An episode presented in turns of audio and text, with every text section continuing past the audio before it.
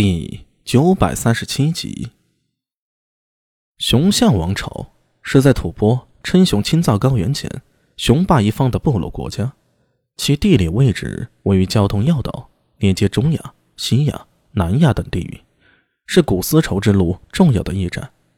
苏大为此时站在高原中，远眺着雄厚的古城，发出一声悠长的叹息：“唉，念。”天地之悠悠，独怅然而泪下。哎，阿米，你又做事了？我只是见天地辽阔，感觉人是如此的渺小，一时感慨罢了。苏大为回头一眼看到不远处的安文生，安文生面皮白净，身材高壮，只是此时陪同苏大为来到这雪域高原，也不见往日的精神。身上穿的颇多，略显得有些臃肿，而白净的面皮上也因被日光照射，显出一抹高原红。这边的环境比新宇还让人难受。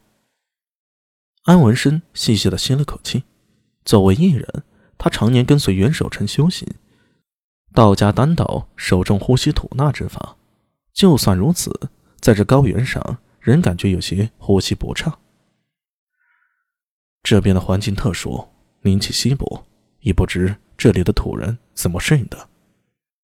安文生左右张望，喃喃的说道：“地势又高，若大唐要驻兵在这儿，非得佯攻不可，难呐。”苏大为听得心中一动，向安文生说道：“吐蕃与大唐有通婚之好，怎么会说这种话呀？”哼，阿米，我不信你看不出来。那吐蕃赞普野心大着呢，岂会满足于区区一地？看着吧，要不了多久，终究会露出野心的。我们大唐没有在这片雪域生活的经验，要佯攻的话非常难受。而他们有地形之力，借着地理从高原俯冲而下，不容易对付的。不说这些了，你来过这里吗？知不知道这边雪山神庙在哪儿？苏大为向他问道：“之所以脱离唐军队伍，甚至冒着受军阀惩罚的危险，全是为了寻找聂苏。当日蝶韵说出关于聂苏的秘密，却是跟这片雪域高原有关。”苏大为反复求证，蝶韵只是赌咒发誓，若心心有误，甘愿抵命。虽然不解聂苏为何会到这里来，但蝶韵言之凿凿，也就姑且信之了。当然。苏大为还是送了蝶韵一刀，这一刀是为了心中一口义气。若不是此人，阿什纳赫鲁岂敢叛唐？哪里会掀起后来那么多战士，死那么多人？若不是因为蝶韵，自己在长安好好的快活，又岂会离开大唐，跑到西域边陲一待就是两年呢？要不是因为他，聂苏又怎会失踪呢？于公于私，此人都该死。死了他。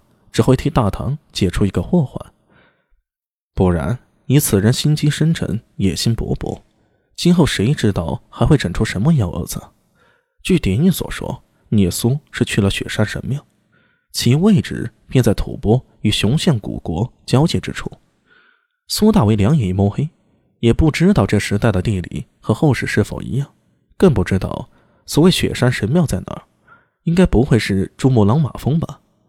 要真是世界第一高峰，那怎么爬上去啊？幸好身边还有一个熟悉地理的安文生，否则就别说找雪山神庙了，只怕连如何走到雄象，对苏大为来说都是一件极其困难的事儿。阿米，安文生没有回答关于神庙的问题，而是无比郑重的说道：“你有没有发现一个问题啊？什么？你其实和你父亲。”苏三郎挺像的，切，老仔又来唬我。苏大伟裹了裹身上的皮衣，冲他笑骂道：“哼，你又没见过我家阿爷，怎知我和他像不像？”这话如果是玄奘法师说，他信；从和自己同辈的安文生嘴里说出来，他信个鬼！安文生这家伙属于蔫坏的。虽然未曾见过他，但听过他的事迹啊。安文生目光投向前方，头像那边茫茫起伏的雪白山峦，目光现出悠然神往之色。你看，那天若不是我拉着你，你差点没翻山越岭直奔天竺而去，这岂非很像苏三郎吗？滚！苏大为又气又好笑的冲他竖起了一根中指，又在安文生莫名其妙的表情下，自己先捧腹大笑起来。呵呵，我还真是啊。没能继承我阿爷的本事，出了家门路都认不全。如果不是带着你，只有可能没翻过山脉，走上当年玄奘法师的路啊！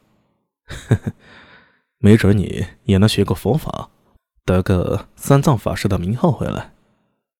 安文生嘿嘿一笑，目光在苏大为头顶打量着，似乎看到他剃光头发，脑袋光秃秃的样子。哼，别岔开话题啊！苏大伟笑了两声，提起胸膛，收起了笑容。